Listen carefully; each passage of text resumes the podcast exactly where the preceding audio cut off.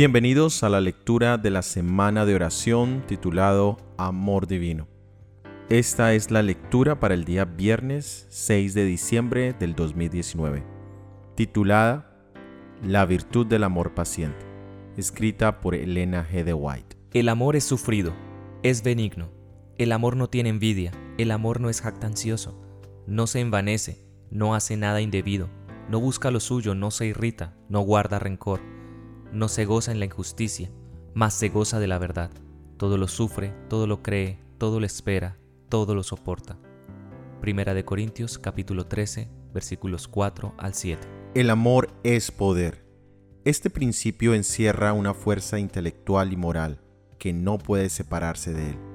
La excelencia y el valor del amor puro consisten en su eficiencia para hacer bien, solamente el bien. Cualquier cosa que se haga por puro amor por pequeña o despreciable que sea a la vista de los hombres, es completamente fructífera, porque Dios considera más con cuánto amor se trabajó que la cantidad lograda. El amor es de Dios.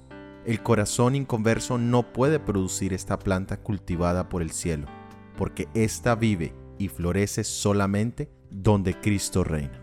La gracia de la paciencia. Una de las principales características del amor verdadero es la humildad. El apóstol dice, la caridad sufre mucho y es amable, la caridad no tiene envidia, la caridad no se enorgullece, no se envanece, no se comporta indebidamente, no busca lo suyo, no se provoca fácilmente, no piensa mal, no se regocija en la iniquidad, sino que se regocija en la verdad. Todo lo soporta, todo lo cree, todo lo espera el hombre que tiene verdadero celo por Dios será desconfiado de sí mismo y de sus propios ojos.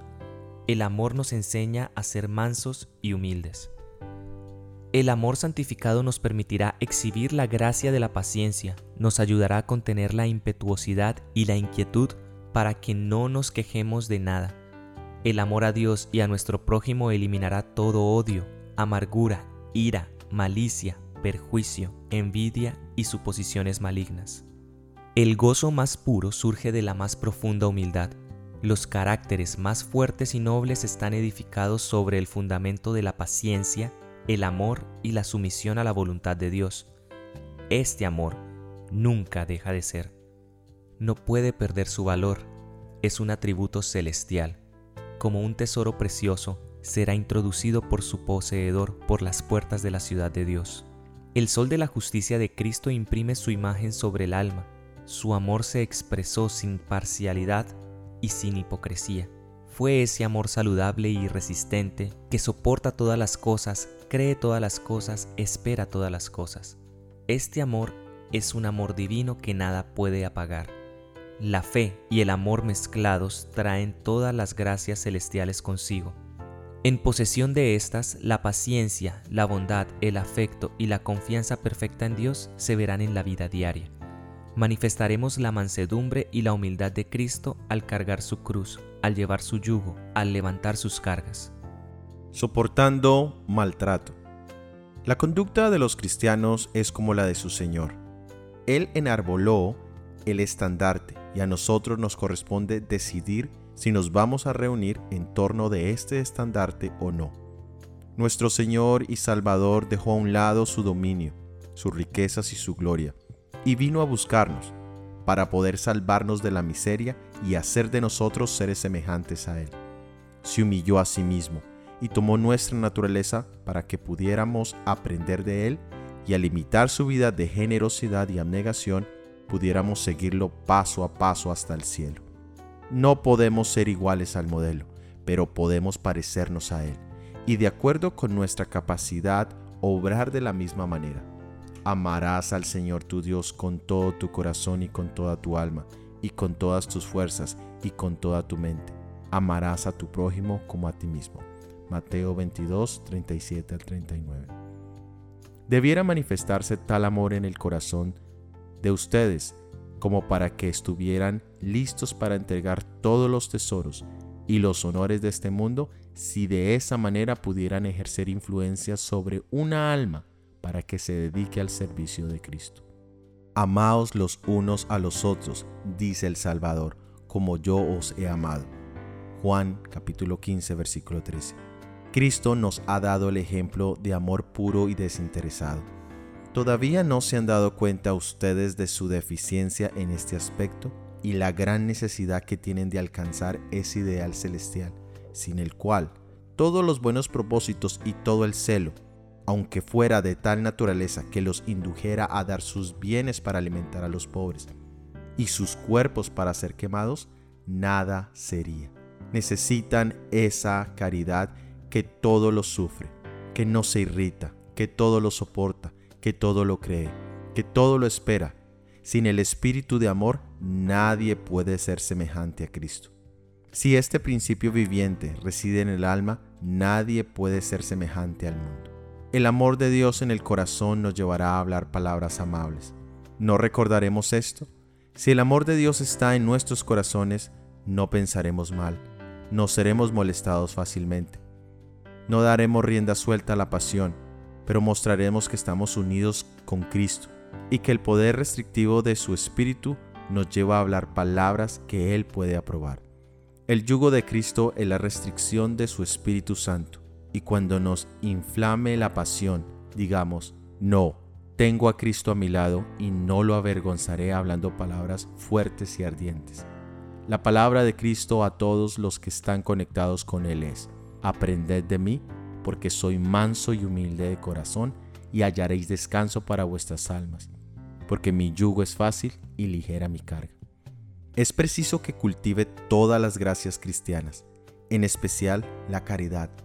Vestidos pues como escogidos de Dios, santos y amados, de entrañable misericordia, de benignidad, de humildad, de mansedumbre, de paciencia, soportándoos unos a otros, y perdonándoos unos a otros si alguno tuviera queja contra otro.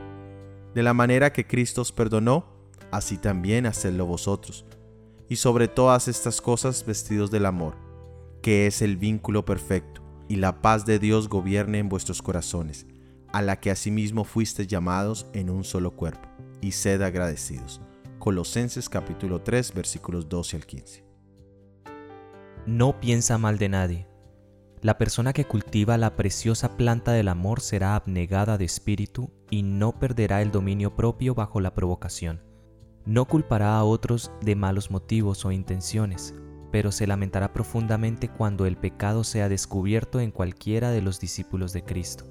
El amor que se asemeja a Cristo atribuye las razones más favorables a los motivos y los actos de los demás.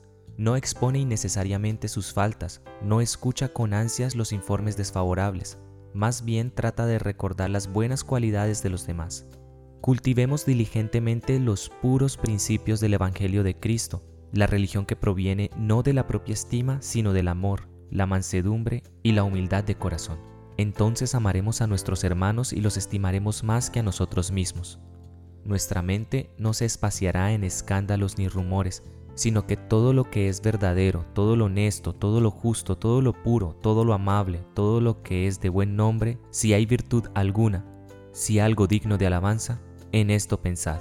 Donde hay unión con Cristo, hay amor. Esta es la gracia suprema de los atributos divinos. Si el amor no es el principio permanente en el corazón, cualquiera otra buena cualidad que poseamos no beneficiará en nada.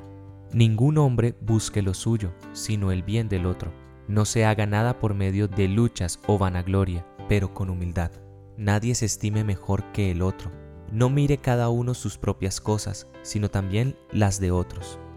Dejad que esta mente esté en vosotros, la cual también estaba en Cristo Jesús. Únicamente la persona cuyo corazón esté lleno de compasión por el hombre caído, que ama con un propósito y que demuestra su amor mediante la realización de acciones semejantes a las de Cristo, será capaz de soportar la visión del invisible. Puede conocer a Dios únicamente la persona que ama a sus semejantes con un propósito. Quien no ame a aquellos por quienes el Padre ha hecho tanto, no conoce a Dios. Esta es la razón por la que hay tan poca vitalidad genuina en nuestras iglesias. La teología no tiene valor a menos que se halle saturada con el amor de Cristo. Dios es supremo su amor aceptado en el corazón humano conducirá a la realización de obras que lleven fruto de acuerdo con la semejanza del carácter de Dios. No juzga a otros. Y sin embargo, ¿cuántos hay que colocan la peor intención posible en las palabras y en los actos de los demás?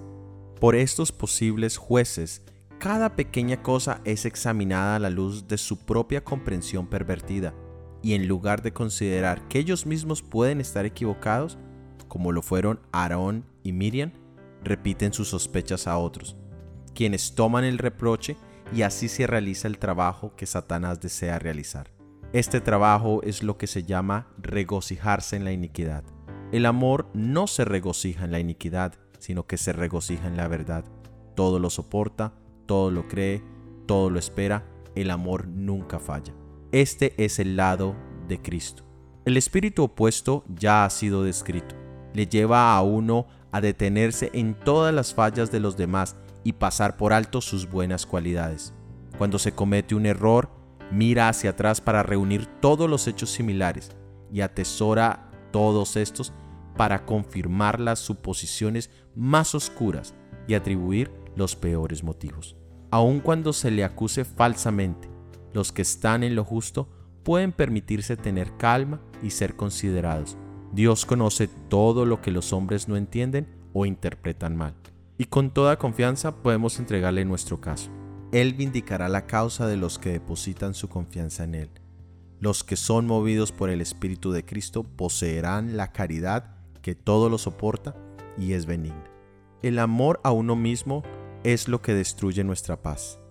Mientras viva el yo, estaremos siempre dispuestos a protegerlo contra los insultos y la mortificación. Pero cuando hayamos muerto al yo y nuestra vida esté escondida con Cristo en Dios, no tomaremos a pecho los desdenes y desaires. Seremos sordos a los vituperios y ciegos al escarnio y al ultraje. Influencia divina. Dios es supremo.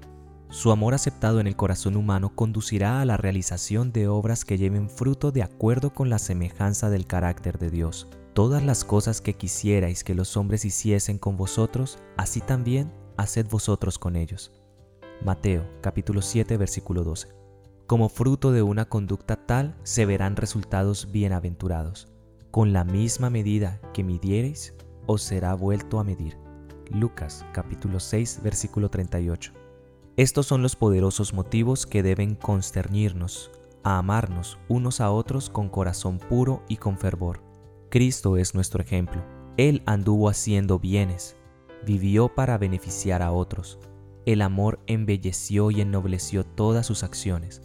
No se nos ordena que nos hagamos a nosotros mismos lo que desearíamos que otros hiciesen con nosotros. Debemos hacer a otros lo que quisiéramos que ellos nos hiciesen en igual circunstancias siempre se nos vuelve a aplicar la medida con que medimos.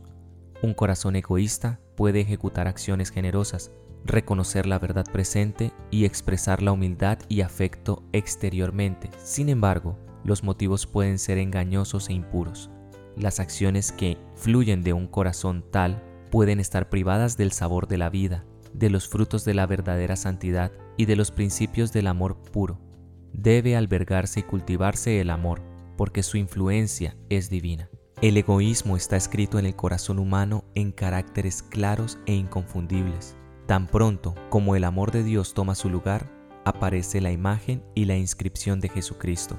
Toda su vida en medio de un mundo lleno de orgullo y egoísmo fue, sin excepción, una encarnación de esa caridad que sufre mucho y es amable, que no envidia, que no se jacta de sí mismo, no se hincha, no se comporta indebidamente, no busca lo suyo, no se provoca fácilmente, no piensa mal, no se regocija en la iniquidad, sino que se regocija en la verdad.